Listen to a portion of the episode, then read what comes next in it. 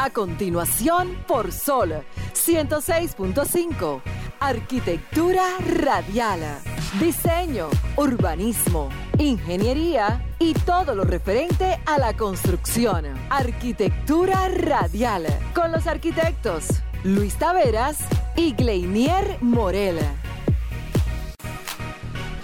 Muy buenas tardes, sean todos bienvenidos una vez más. Un domingo de esta, una hora de este domingo vamos a compartir con ustedes todo lo relacionado al sector aquí en Arquitectura Radial, eh, junto a un servidor Luis Taveras, mi compañero Gleinel Morel y Alejandro en los controles. Hoy, señores, es el programa número 9 del año, domingo 5 de marzo. Domingo 5 de marzo. Tenemos muchas informaciones importantes y un invitado eh, muy especial que va a estar conversando con nosotros, es el ingeniero César Fernández miembro de la dirección política del Partido Fuerza del Pueblo. Así que quédense en sintonía que vamos a conversar con el ingeniero en un rato. De esta manera, señores, inicia Arquitectura Radial. Estimula tus sentidos, enriquece tus conocimientos. Arquitectura Radial. Bien, señores, continuando en Arquitectura Radial. Como decía el colega al principio, un domingo de esta hora. Continuaremos, es broma, es broma realmente. Un cruce un es un cruce. por eso, por eso que esto es en vivo realmente, porque aquí no, no improvisamos, aquí todo es completamente en vivo. Aprovecho para saludar a todos los que se están conectando en el live de Instagram y también a los que están en sintonía por las redes de, de Sol 106.5, tanto por las ondas eh, de la emisora como también por las plataformas online. También estamos en Facebook transmitiendo Así en es. vivo. Para el que no tenga Instagram, que no, lo- no le gusta usarlo, bueno, pues entra a Facebook y ahí estamos también haciendo la transmisión en vivo. Por donde quiera que le guste, puede sintonizar Arquitectura Radial, no importa dónde se encuentre, para que no diga que no se, no se, no se pudo conectar ni, ni verlo diferido. Así que ya usted sabe, señores. Arquitectura Radial, por donde quiera. Así es. Vamos a pasar con la frase de apertura para dar inicio de, un- de inmediato con los temas que tenemos para el día de hoy, porque el día está, el día está cargado. Así es. Sí, señor. Miren, el arquitecto Yoshio Tanaguchi decía, la arquitectura es básicamente un contenedor de algo. Espero que disfruten no tanto el- la taza de té, sino el té. Muy bien. Muy lógico. Profundo eso. Muy lógico. Hay que estar bien desayunado, pa. Sí, sí, ese, ese símil que él hace ahí con, con que la arquitectura es básicamente un contenedor de algo, es lo mismo que la taza de té. No es tanto la taza, sino el té. Ey, ey, ey, ey. ey. Profundo, profundo. Muy buena, muy buena. Suerte que es domingo, porque estos son frases domingueras. Sí, uno se, se asegura de comer antes de llegar aquí. Claro. El arquitecto japonés más conocido por su rediseño del Museo de Arte Moderno en, en Nueva York, que fue reabierto para ese momento el 20 de noviembre del 2004.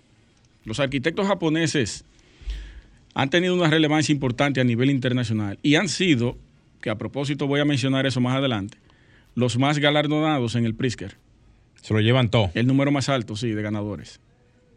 Luego le sigue Estados Unidos y demás países. No, lo- los japoneses, como siempre, tienen principalía, y no solamente en eso, sino en muchísimas otras facetas. En tecnología, los japoneses son demasiado, demasiado duros. Hay una disciplina tremenda. Sí. la ese- disciplina eh, sobrepasa cualquier cualquier capacidad, yo diría.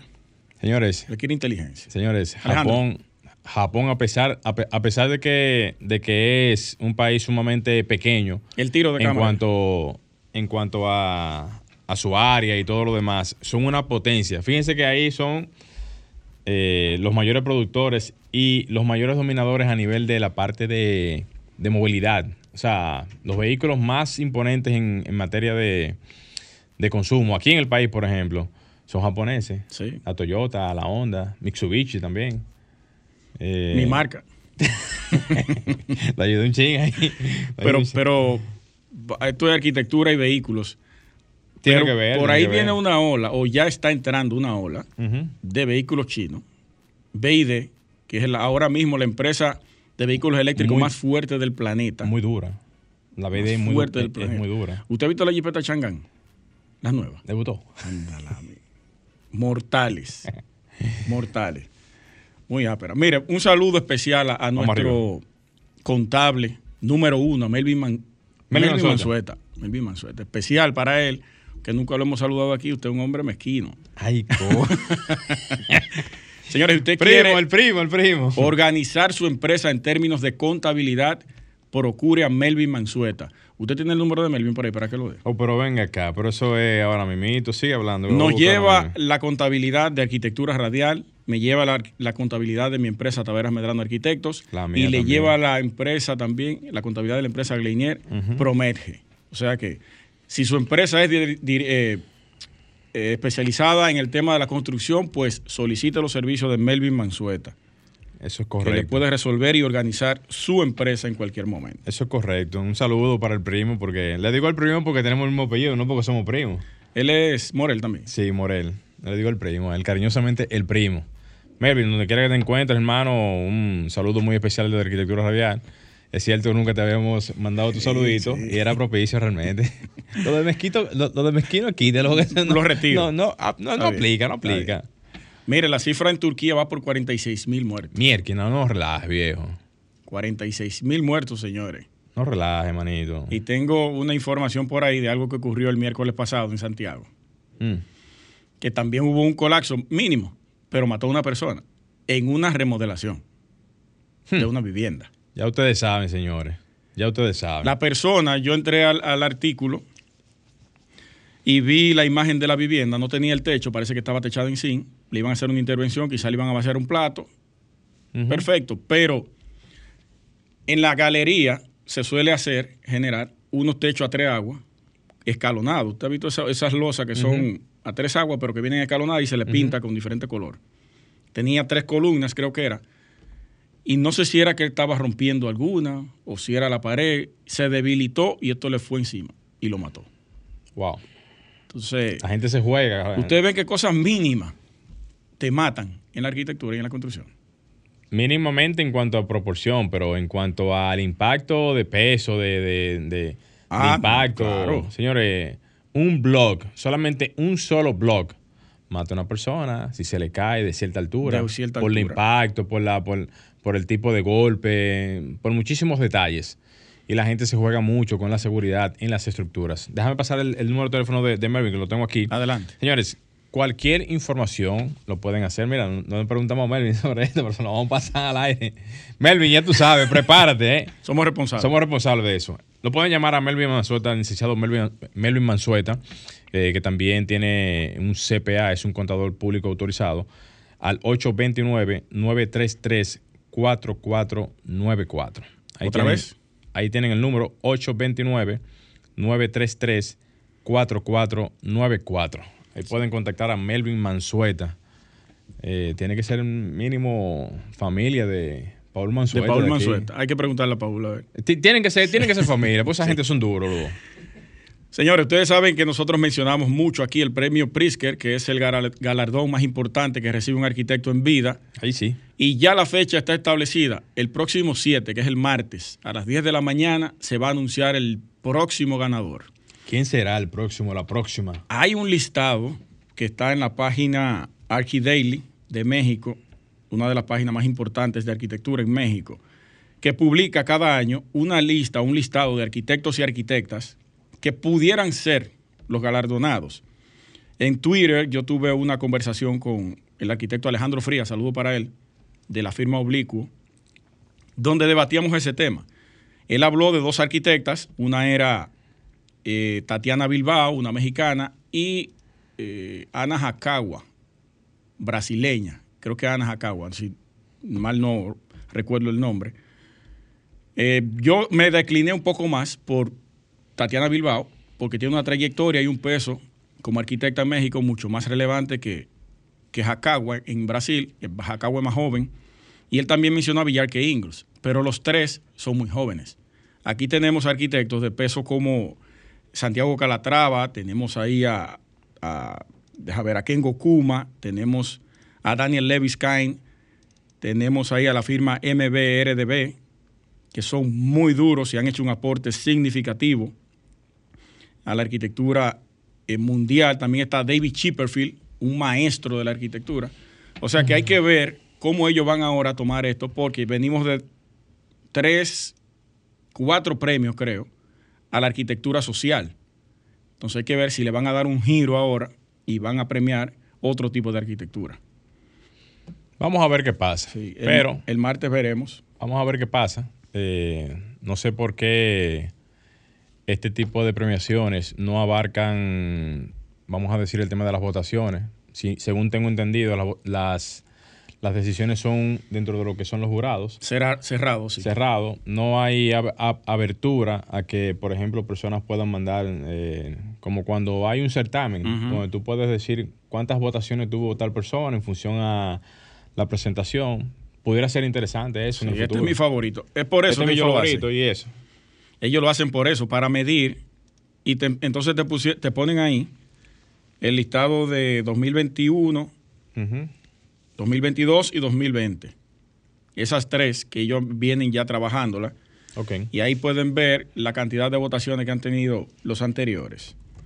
Que es un ejercicio interesante, como dice Morel. Así ellos van midiendo y se dan cuenta qué es lo que la gente... Porque hay, hay siempre una especie de, de, vamos a decir, de, como cuando la gente simpatiza, ¿verdad? Simpatiza un, por una persona Sí. o por un tipo de proyecto o por algún tipo de premiación en particular y eso motiva a la gente también a participar. Yo espero que, sí, que los jurados no estén viciados por, por eh, algún favoritismo, tú sabes. Siempre eso, Que- siempre eso sí, está. sí, nadie es neutro, nadie es Siempre neutro. eso está. Eso es difícil que, difícil no, eso hay que entender lo que es así. Pero yo creo que por eso es el tema.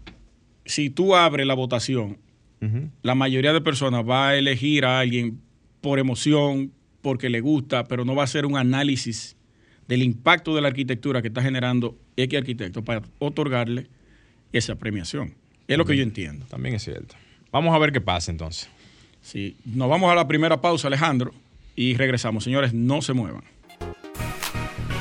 Bien, señores, continuamos en Arquitectura Radial y de paso saludar a, todos, como dije al principio, y motivándolos a que si quieren hacer alguna llamada o consulta, lo pueden hacer al 809-540-165.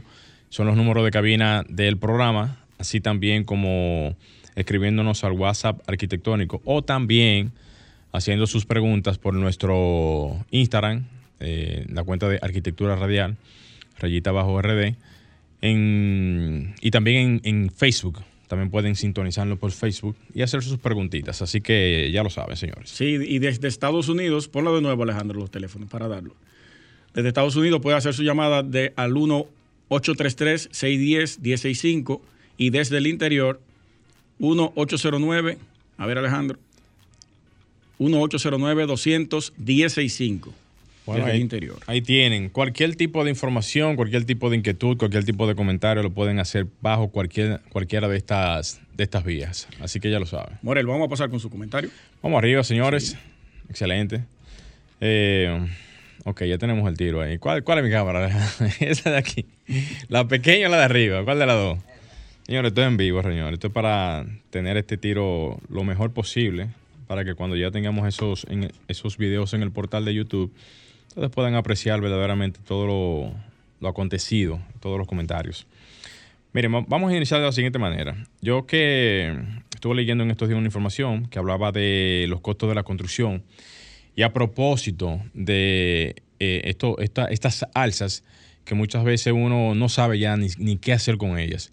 Ya uno está cansado de hablar de los precios, de las posiciones con el cemento, con el acero y un sinnúmero de detalles que uno ya la menciona porque hay que pasar la información, pero que ya uno no sabe ni siquiera qué hacer con ellas, porque aparte de que uno las menciona, también uno promueve algunas soluciones, algunos, eh, digamos, convenios que se pueden hacer, pero que aparentemente o es que no quieren hacer nada de esto por intereses, o simple y llanamente no están eh, accionando en pro a ayudar a que el común denominador en la clase profesional, en la clase de, de lo que tiene que ver la construcción, pueda ir teniendo mejoras, a pesar de que vivimos hablando de que el sector de la construcción es sumamente robusto a nivel de, a, nivel de lo que representa en la economía, y eso no lo podemos obviar.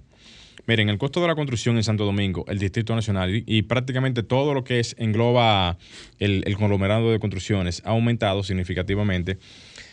La última cifra se generó ahora en enero del, del 2023 en un 2.4 en comparación con algunas cifras que se habían recogido el año pasado en donde se tenían algunos parámetros. Esto se hace casi trimestral por un asunto de que cada cierto tiempo se van recogiendo informaciones la Oficina Nacional de Estadística y estas informaciones se van subiendo y luego se van haciendo estos eh, cálculos y análisis. Producto a esto, eh, es bueno enunciar que el costo de la construcción, como dije al principio, ha aumentado 2.4% desde hace ya algunos meses y este aumento se debe específicamente en gran medida a, los aumentos de los materiales de la construcción. Háblese específicamente del tema del cemento y del tema del acero, dos puntos sumamente importantes y que son prácticamente dentro del grosso de la construcción, son prácticamente el 60% del uso de casi todo lo que se hace en la construcción. El acero, por la parte estructural, y el cemento, por lo que conforma también en la parte estructural, y también por lo que tiene que ver con las terminaciones háblese en, el caso del cemento.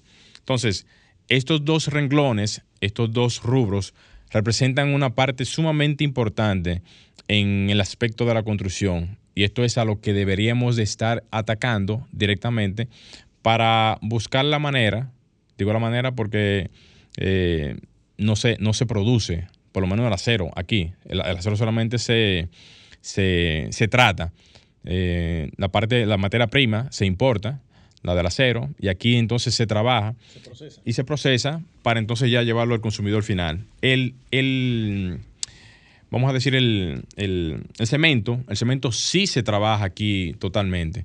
Yo diría que hay una, hay una vertiente ahora mismo de que el cemento, por un asunto de exportación, eh, está teniendo quizás una cierta demanda aquí en el país y por eso, aunque no han, aunque no han dado esos datos, pero yo asumo que es por eso. Y por eso el cemento está teniendo unas alzas muy considerables aquí en el país. Yo diría que es por el tema de la exportación, porque aquí se exporta mucho cemento a otros países, a las partes del Caribe, Centroamérica y otros países en que, están en la periferia de República Dominicana. Y esto podría, a, o sea, eso, eso podría dar como contraste de que ahora mismo el material, por un asunto de demanda, se esté aumentando para poder cubrir costos. Ahora bien, ¿Vale la pena mandar esas exportaciones a otros países cuando aquí internamente en el país tenemos ahora mismo una demanda y un consumo bastante, bastante elevado? Eso se lo podríamos preguntar a los que están haciendo o los que están produciendo el cemento aquí en el país. Pero internamente puede ser que el mercado no esté dando las oportunidades económicas para los que están produciendo ahora mismo el cemento y que las exportaciones le estén brindando ahora mismo una especie como de comodín a nivel económico y que esto puede estar haciendo que las eh, que esas exportaciones estén generando una masiva, digamos, eh, o sea, un, masivo consumo de lo que son estos insumos en el exterior. Entonces, cabería entonces decir que se va a tener que importar, o sea, el cemento nuevamente para bajar los costos, o vamos a tener que sentarnos con lo que están produciendo el cemento aquí en el país para buscarle un bajadero al asunto. Vamos a tener que buscar una medida, ya sea una o la otra, porque definitivamente que el mercado nacional, el mercado de lo que son las construcciones, debe de tratar de regularse lo más posible. Si no se hace esto, vamos a ir teniendo una especie como de desorden en el aspecto de los costos de la vivienda, de los materiales, al gobierno no le conviene hasta por los mismos eh, proyectos que se hacen en el Estado, porque a cada rato vamos a tener que tener adecuaciones y cambios en los presupuestos y un sinnúmero de asuntos que van a llevar como, como, como una ola eh, continua de cambios en este, mismo, en este mismo entorno, que es el entorno de la construcción. Así también como el tema de los desarrolladores de, de proyectos de vivienda, que están muy preocupados ahora mismo por este, por este entorno, porque, señores, es indiscutible de que el sector vivienda es uno de los que más construye en el país. Aparte de los proyectos colaterales que se hagan, el sector vivienda es el que más construye, ya sean proyectos de vivienda de habitacionales, ya sean proyectos de vivienda eh, dentro de las mismas que se hacen en el, en el entorno, digamos, de, la población en sí. Pero el sector en sí es el que más demanda este tipo de consumo. Y las viviendas, que son las que están disponibles, para el conglomerado se ven afectados directamente por este mismo de, de, alzas. Entonces, tenemos que buscar la forma de, de, colaborar con este entorno tan productivo como es el sector de la construcción para que tengamos en algún momento algún tipo de solución a mediano o largo plazo y que esto pudiese paliar de alguna manera las medidas para reducir los costos de la construcción, eh, ya sea reduciendo algunos impuestos, algunos aranceles o simplificando los procesos de permiso de construcción, que esto también ayudaría un poco a ralentizar algunos de los efectos de, del consumo, porque a mayor consumo, a mayor consumo directo de lo que son estos, estos, estos insumos de materiales, mejor condicionante podríamos tener en cuanto a lo que podría ser la, receptividad que pudieran tener los productores en el área del cemento. Entonces, eh, esperemos que estas alternativas puedan buscarse en, en lo pronto y que podamos tener algún, en, algún, en algún sentido algún tipo de implementación de técnicas eficientes para lo que son los insumos en el área de la construcción. Hasta que mi comentario, Alejandro. Vamos a hacer un pequeño cambio rápidamente para entrar entonces en el comentario de Luis Taveras. Estimula tus sentidos, enriquece tus conocimientos. Arquitectura radial.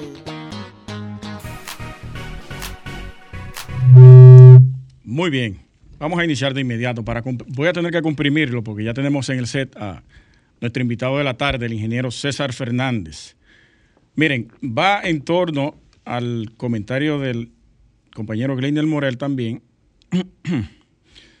y revisando informaciones a nivel internacional, la construcción en Estados Unidos, señores, también, también ha caído consecutivamente por quinto mes, bueno, a enero y ha tenido una baja de un 4.5% en Estados Unidos.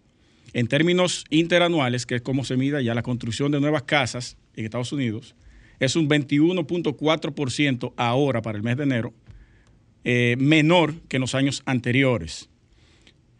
Eh, aquí en República Dominicana tenemos la Oficina Nacional de Estadísticas que trimestralmente hace su evaluación, su recopilación y análisis de datos relacionados a diferentes sectores, pero el nuestro, que es el que nos compete, de la construcción, se enfoca en los materiales, insumos y maquinarias. Y yo quiero leerles el último informe que se emitió a través de la Oficina Nacional de Estadísticas, algunos datos específicos relacionados a esto y el por qué eh, debemos preocuparnos en nuestro sector eh, con, todo este tema de los materiales, mano de obra, eh, las maquinarias.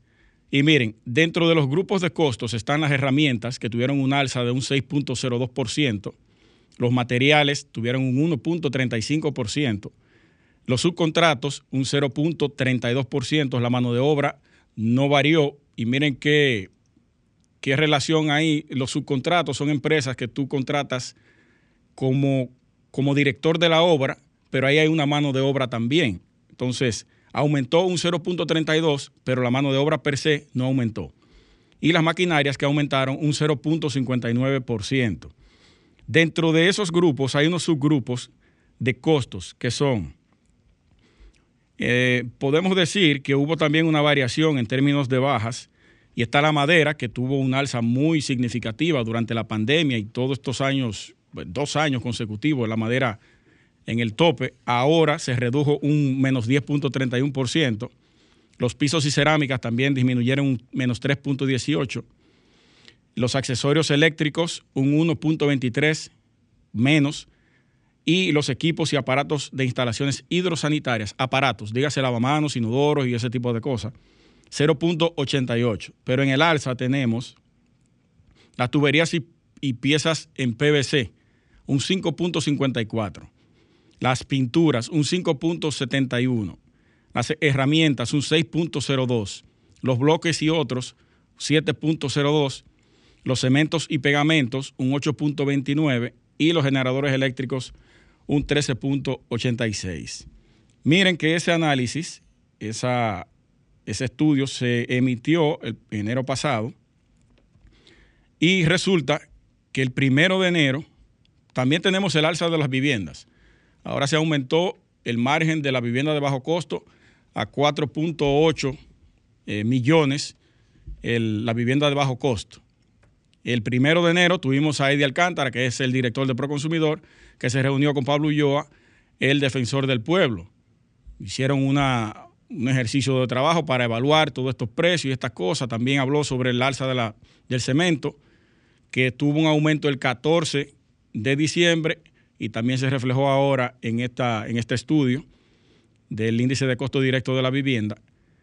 Pero vamos ya por principios de marzo y no hemos visto ninguna declaración, ningún, no ha emitido ninguna resolución, no hemos visto nada de parte de Proconsumidor en defensa de este sector, que es uno de los más importantes a nivel nacional, es uno de los motores principales de la economía, y el director de Proconsumidor, Erdi Alcántara, hemos tratado de contactarlo por diferentes vías. No tengo su número, solamente lo he podido hacer por las redes sociales, a través de Proconsumidor también, pero no hemos podido dar con él. Ojalá y alguien esté escuchando el comentario y le haga llegar la noticia, que quisiéramos sentarnos con él o que él venga aquí y pueda explicarnos cuál es la razón de que no se ha podido consensuar con los sectores productivos de los materiales e insumos del sector construcción, porque nos está ahogando eso. Y yo sé que a la mayoría de ustedes también, tanto al cliente, que va forzado, que es quien paga, como nosotros, que tenemos que pagar también una mano de obra, subcontratar y hacer una es una cadena de servicios que hay y no tenemos respuesta del Estado relacionado a esto. Y cada vez más vemos un aumento, se reduce una cosa, pero se aumenta otra en el sector. Entonces, quisiéramos que en algún momento el director de Proconsumidor, de Alcántara, se pronunciara nuevamente, pero que genere una mesa de trabajo, como les recomendamos aquí en algún momento.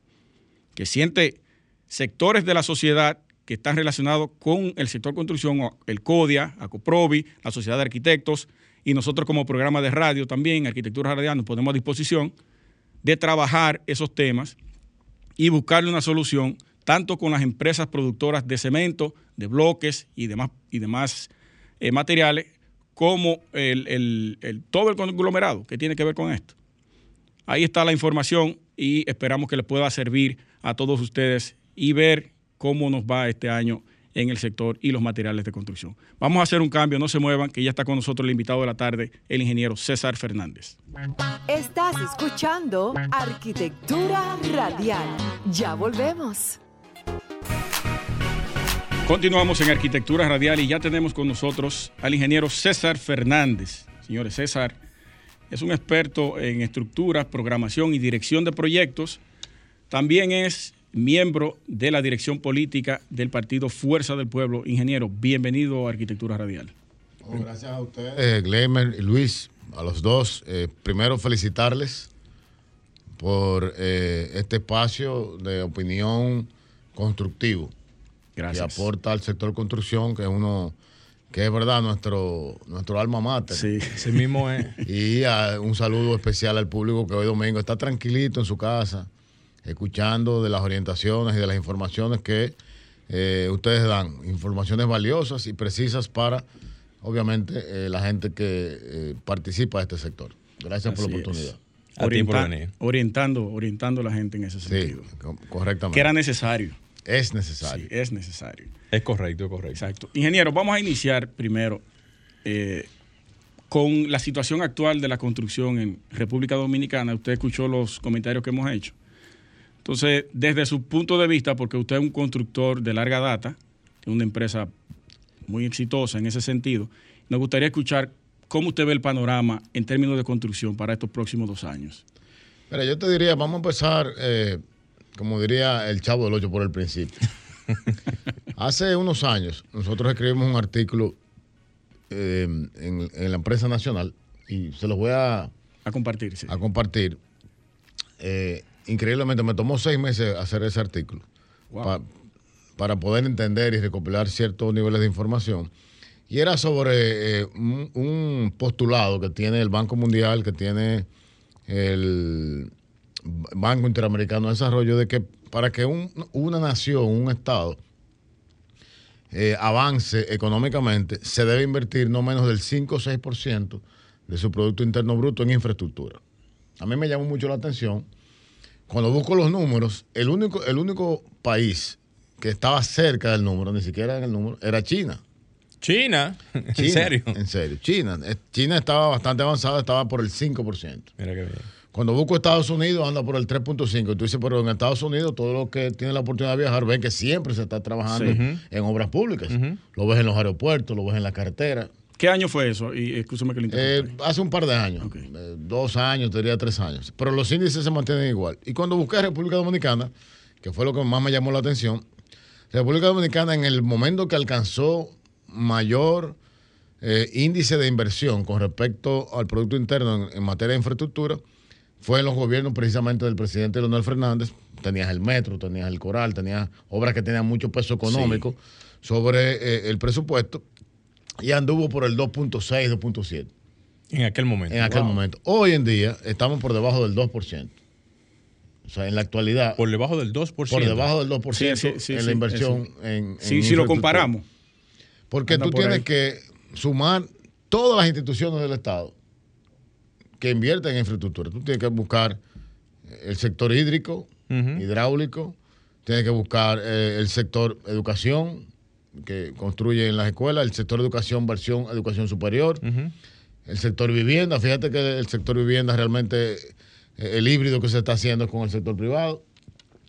Y el- el- la, la madre y maestra, que es el Ministerio de Obras Públicas, no tiene grandes cosas que exhibir en cuanto a, a grandes inversiones. Entonces, de, yéndonos ya a la pregunta que tú me haces, Luis, eh, veo que eh, de aquí a los próximos dos años nos tomará, será necesario recuperar el paciente que está enfermo.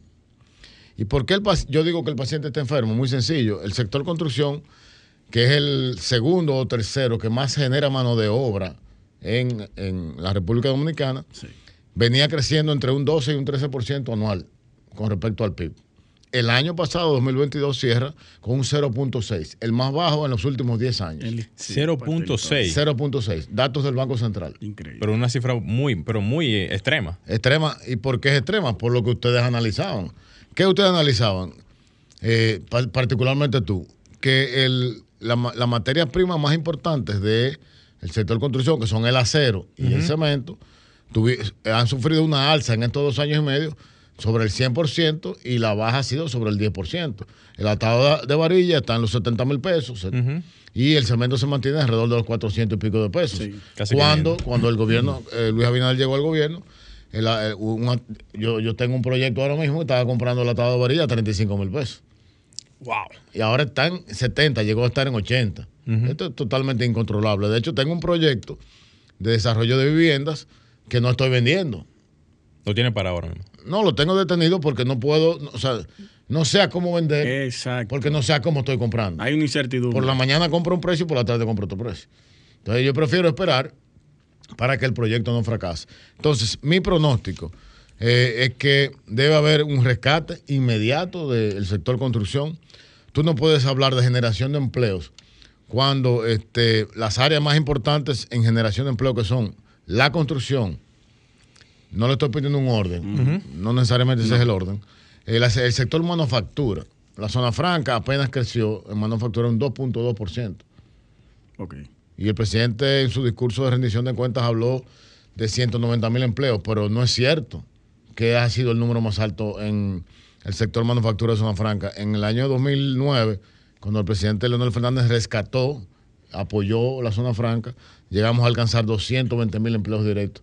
Prácticamente casi igual que el turismo. Yo recuerdo ese apoyo, sí. Casi igual que el turismo. Que habían quebrado todas. Una cifra muy, muy, muy extrema, realmente. Entonces, con respecto a, a esa, a esa pregunta, para concluirla, eh, pienso que debemos eh, ir en auxilio del sector construcción, porque este se, eh, se autosalva. Si logramos que eh, la- las empresas constructoras, los promotores que, que tanto invierten, que tanto se sacrifican, puedan tener la forma de, de seguir sus proyectos. Yo, mira, eh, yo tengo una relación muy cercana con, con Acoprovi y veo que gente que tienen cuatro proyectos tienen que solamente empezar dos, o si tienen tres empiezan uno, por las dificultades que se tienen. Entonces debemos llamar a la reflexión a- al gobierno que busque una manera de, de cómo apoyar este ¿Y sector. usted no cree que, el- que el- la liberación del encaje legal de los 21 mil millones y pico de pesos eso se va, eso se va en dos horas. En dos Eso se va en dos horas. Eso le toma dos horas al, O sea, eso, al eso- sector consumirlo. Eso lo absorbe el sector en un abrir y cerrar de ojos. Claro, claro. Eso, eso es como dirían en el es paja para lagarse.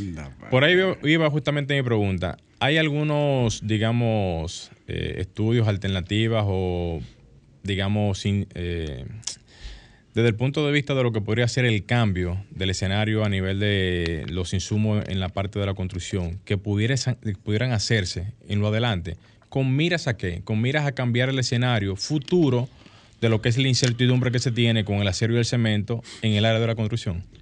Tú hablaste, tú hablabas ahorita de que, de que nosotros realmente no, no, no producimos acero, que se transforma la Sí, se transforma. Viene una Es materia así. prima que se transforma. Yo pienso que quizás un periodo, porque también tú tienes que pro- proteger al productor nacional, al que tiene ya Sí. 20, 30, 40, 50 años, eh, vamos a decir, eh, estando en el mercado y apoyando al mercado local, pero buscar un- una tregua, una franja de tiempo donde puedas equilibrar los precios y liberar quizás la importación de acero, que es una de las materias primas más importantes. Sí. Eh, y si estamos exportando más cemento de la- del, del que se requiere, bueno, también exigirle a esos productores, eh, déjame una cuota más importante aquí a, a un precio preferencial. Si el gobierno tiene que intervenir, que el gobierno no tiene que gastar. El gobierno sencillamente con dejar de percibir Le baja los Sí, le, aranceles. le- le va automáticamente. automáticamente, entonces en un periodo que debe discutirse con, entre todos los es, es sectores. como una gracia, dale una gracia. Una gracia, entonces, im- impulsar que todo el que está en el sector pueda retomar los planes que tiene. Porque déjame decirte algo. Eh, el gobierno quizás no planifica como planifica el sector construcción. No, no. Eh, por ejemplo, tú, tú buscas una empresa como la de Don Tato Bisonó y planifican a, a la perfección Eso es su muy desarrollo. riguroso. A 10 a 15 años fácilmente. Y los demás promotores eh, eh, que, que hay en el mercado también planifican. Tú ves las torres, que ya voy en la número 15, la 16, pero ya la 17 y la 18 tienen los solares Así mismo es. y ya tienen los diseños, ya tienen la preaprobación. O sea, que esa planificación la insertemos en un periodo de gracia de eh, arancelario que le permita al sector retomar el dinamismo que siempre ha tenido. ¿Y usted no cree que ahí, en el tema inicial que usted planteó, la pandemia, la paralización de- del importe de algunos insumos extranjeros, tuvo que ver con ese aumento en todos los precios? Que sí lo tuvo. Claro, en, en la Pero- parte inicial sí, pero ya la pandemia pasó. Luis. Ya no hay excusa. Ya, no hay excusa. O sea, ya na- nadie, ni el gobierno, ni ningún sector puede, al contrario. Se le echa la culpa a al, los al fletes. contrario, por ejemplo, en el no, ya los fletes volvieron a dos mil dólares. A 2.000, 2.500, ya, sí. ya están ahí otra vez. La pandemia lo que ha hecho es provocar que la gente entienda que si puede venir otra pandemia, necesito un segundo hogar. Necesito ese apartamento en Puerto Plata, en Punta Cana, en Barahona, en, en, en San Juan, Sí. En Jarabacoa, en Constanza. Necesito esa segunda vivienda para, si me, me atrapa otra pandemia, poder tener un lugar donde esparcirme y estar no encerrado en Santo Domingo. En ese confinamiento, como se En estaba. ese confinamiento, entonces debemos aprovechar eso. Porque la gente al estar encerrada durante todo un año, ha habido como una estampida de viajar. Aquí se habla del crecimiento del turismo, pero bueno, por supuesto. eh, la gente ten- tu- duró un año encerrado, sin viajar. Entonces hay que viajar, hay, que que salir. Entonces son picos que se dan en las estadísticas que hay que entenderlos. Sí. Si no entendemos esos picos, entonces podemos fracasar en la planificación. A propósito de. Acoprovi, va a enviarle un saludo que ellos eligieron su nueva directiva ahora, esta semana. Ya no es Jorge Montalvo. ya. No, ahora tenemos una ingeniera de nombre Aneris Meléndez. No Aneris, bueno, felicidades a Aneris. Saludos. Y le deseamos muchos éxitos Vamos en a su gestión. y a toda esa nueva directiva. Acoprovi, Acoprovi, perdón, es una, una institución al cual valoramos y respetamos muchísimo y siempre le hemos dado apoyo. Yo, yo siempre lo pondero aquí. Acoprovi es nuestra representante del sector. Sí, es así. Ni siquiera el CODIA. Año tras año. Lamentablemente hay que decirlo así, porque el CODIA que es un gremio No me bastante hablo del fuerte. CODIA, usted estuvo en el CODIA. Sí, yo estuve en el CODIA realmente. Y lamentablemente el CODIA que tiene hasta acreditaciones Yo legales. quiero tocarle algo de eso. Yo, Sí. tengo, yo tengo un gran amigo que fue presidente del CODIA, el ingeniero Frías. Frías. Sí, fue eh, uno de los líderes ahí. Le mando un saludo aquí. Si- no sé si está en Los Llanos, si está aquí en la capital, pero Donde quiera que se encuentre. donde quiera que se encuentre. Ingeniero, bien. Hasta el conviene. ingeniero Frías se fue del CODIA. Anda, par caray. Es se que no han se ido puede. fichas importantes del CODIA. No se puede. Ingeniero, ¿usted cree conveniente mantener la cuota de informalidad en la construcción? ¿O hasta qué punto se puede mantener? Sí. Mira, yo pienso que para el beneficio del país y, y la si estamos luchando por un lado por la soberanía, Ujú. La independencia económica también es soberanía. Sí. Entonces debemos, yo pienso que debemos regularlo y que, que seamos responsables todos de lo que estamos haciendo. Si yo tengo una obra y tengo un porcentaje que es ilegal en, en- en la mano de obra, yo debo de transparentarlo y debo de abogar, debemos de abogar en el sector porque se normalice. Y si tengo que pagar más, pagar más. Y si tenemos, por ejemplo, es el caso, el mismo caso de la seguridad. A veces la gente quiere seguridad en las obras, pero no quiere pagar la seguridad. Claro. Yo tengo clientes del sector privado que le encanta ver la- todos los, al personal con casco, con chaleco, Con chaleco, con baranda, con- con todo, con todo. que haya señales, pero no lo quieren pagar. Claro. Eso cuesta. Todo Claro, tiene un todo, costo. todo tiene Todo un tiene un costo. costo. Entonces, en el caso de la regularización, entiendo que debe- debemos hacerlo. Debe, debe ser un compromiso del sector, un compromiso del país. Y que eh, el que vino, vino por un proyecto, cuando termine el proyecto, que se retire de su país. Puede ser. A veces la gente cree que en el sector construcción hay muchos haitianos. De hecho, los hay. claro. Pero, señora, aquí hay muchos colombianos. Venezolano también. estucando Sí. y, y- y dando terminación eh, de, de- de- del- al más alto nivel, venezolano también. Y si nos vamos a la parte de dirigir obras sin la validación de la institución correspondiente. Ay, no aquí, toque ese es tema. otro tema. Así es. No pero toque esa pero debemos hacer el compromiso, Luis. Bien. Sí, eso es correcto. Eso es correcto. Ingeniero, en el sentido específico de lo que hablábamos ahora de, de los proyectos de construcción, ¿qué podemos hacer para visualizar el cambio a futuro de lo que podrían ser las obras que se hacen en el Estado Dominicano? Hago la pregunta así muy abierta, es porque la planificación es importante y el país se debe de encaminar a una planificación de proyectos que vaya de la mano con la necesidad de lo que necesite verdaderamente el, el- país. Yo sé que usted trabajó en RD do- 2044. Aprovecho y le, y le mando un saludo a Juan Rodríguez, que también trabajó en ese proyecto con usted, Sí. que es ahora mismo el encargado de asuntos Y, electorales de, de la Fuerza del Pueblo. Juan Rodríguez, el ingeniero hermano. Juan, Rodríguez. Ingeniero, Y- para, saludo para el Sí, ingeniero. sí, también. que estuvo por aquí, estuvo por aquí en su momento, aquí en el programa de la radio. Y aprovecho y le hago la pregunta es porque viendo el proyecto de RD 2044, del cual usted trabajó y, y desarrolló, ¿cómo se planificó ese proyecto y en miras a qué información y data se recopiló ese proyecto de RD 2044? Mira, en el año 2008, el presidente Leonel Fernández, cuando asume su eh, tercer mandato, eh, de repente un día estamos llegando al palacio. Él está llegando al palacio, ya yo estaba, eh, como, ¿verdad? como subalterno, yo tenía que llegar más temprano. y entonces él llega y hay una huelga de enfermeras porque los hospitales tienen dificultades de, de infraestructura. Pero hay una huelga de choferes porque las ca- la carretera de, de la provincia de Duarte estaban deterioradas y los vehículos de los transportistas se estaban dañando. Había una huelga de, de deportistas porque las infraestructuras deportivas estaban deterioradas y habían un montón sin terminar que habían empezado otros gobiernos. Y él dice, pero no puede ser que sean los mismos temas. Que se cayó el puente, ustedes recuerdan de que comunica a Ocoa con, con Sabana, con uno de los municipios más importantes eh, de Ocoa. Hay un puente que siempre se le iban los aproches. Y siempre se caía el puente. Se le iban los aproches al puente con cualquier agüita. Con qué agüita crecida. Entonces el presidente llama a un, un grupo de sus colaborado- colaboradores y le dice, señores, no puede ser que gobierno tras gobierno, que periodo tras periodo, periodo sean las mismas obras. Estamos haciendo las mismas obras y, y las obras no las estamos haciendo bien y no estamos viendo hacia el futuro.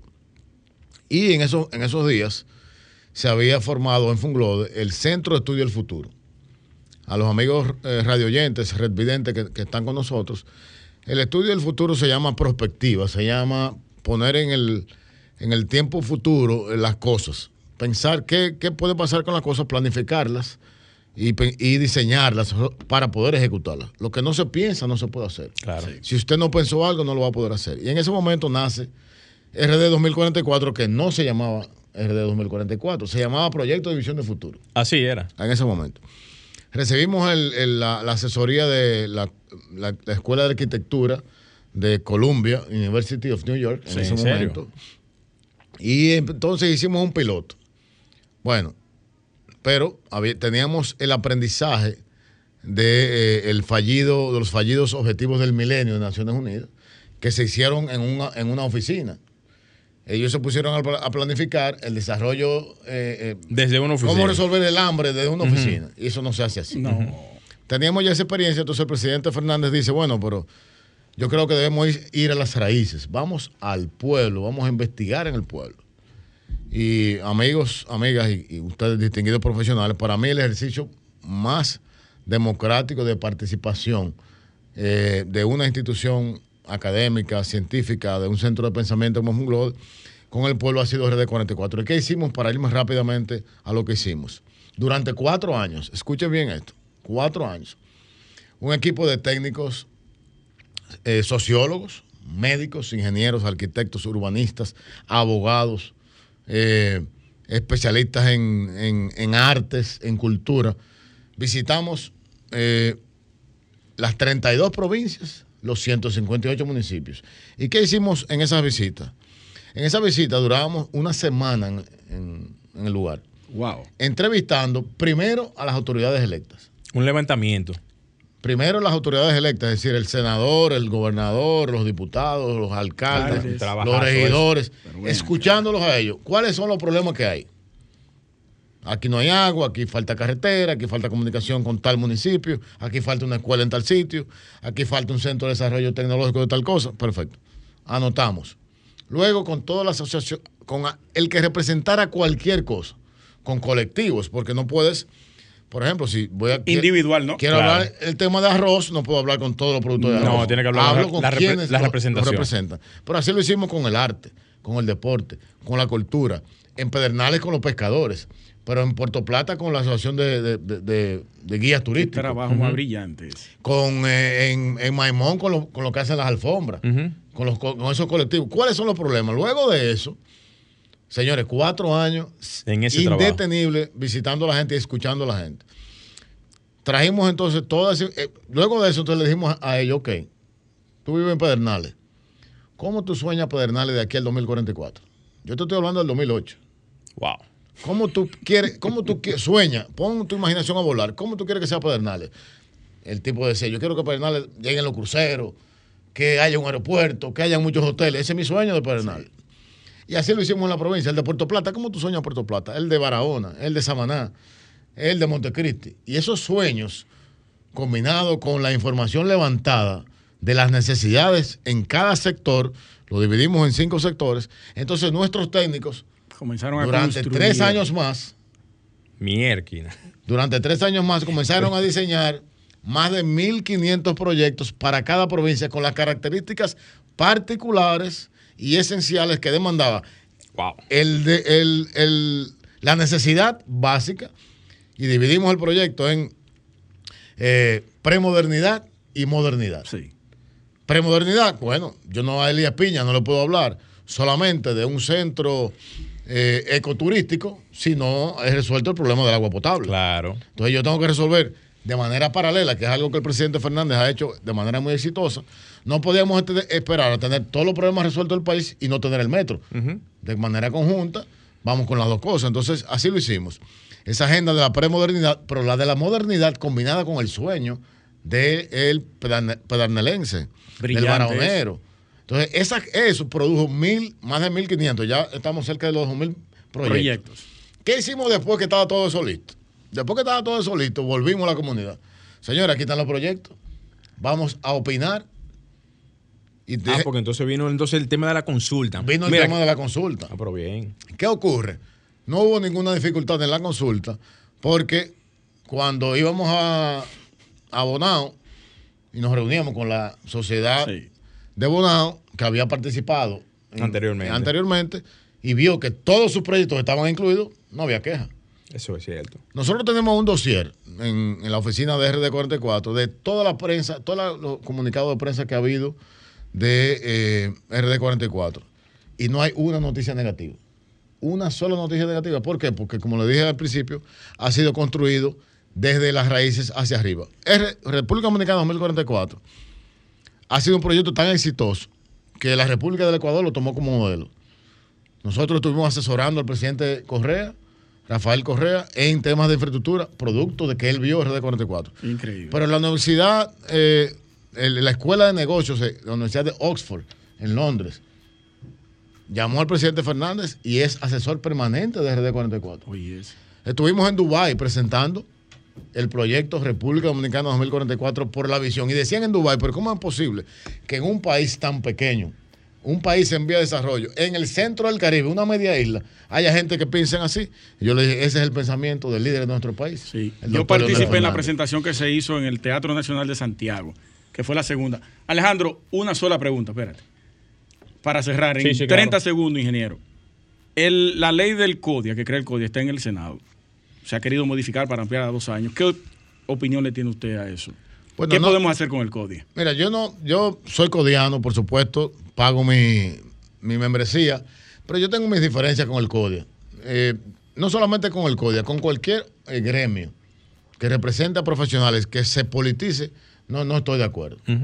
Entiendo que eh, es de, demasiado valor la representación colegiada de arquitectos, de ingenieros, de agrimensores, de ingenieros eléctricos, claro. electromecánicos y a pesar de que estoy en un partido político, que sé que tiene incidencia en esas decisiones, pero en lo personal, yo quisiera que la política estuviera fuera de la institución y eso se respetara. Eso sería mi, idea. Excelente. Ingeniero, muchísimas gracias por estar con nosotros. Hay que venir más temprano aquí porque, porque ¿eh?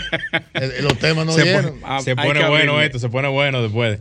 Hay que abrirle 40 minutos al ingeniero. Eso es correcto. Pero agradecemos infinitamente su participación aquí en el programa y esperamos que cuando ya tengamos otro tipo de temas podamos también contar con su presencia y poder abrir el abanico de posibilidades de, conversatorio, porque yo sé que en esa cabeza suya hay muchísima información. Con gusto, con gusto, de verdad, agradecerle de nuevo eh, a ambos la invitación y a este público que nos ha dispensado con escucharnos y decirle que estamos a la orden, de verdad. Muchísimas gracias cuando, por distinguirnos. Se nos quedó La Vega y se nos quedó Turquía. Anda. Señores. Ah, sí, sí, sí, sí, La. Allá afuera sí. Señores, muchísimas gracias por estar con nosotros a esta hora del domingo. Agradecemos que se permanezcan ahí. Y gracias por su apoyo de siempre. Nos encontramos el próximo domingo. Un servidor Luis Taveras, Gleinier Morel y Alejandro en los controles. Hasta pronto. Y hasta aquí, Arquitectura Radial, con Luis Taveras y Gleinier Morel, por Sol 106.5.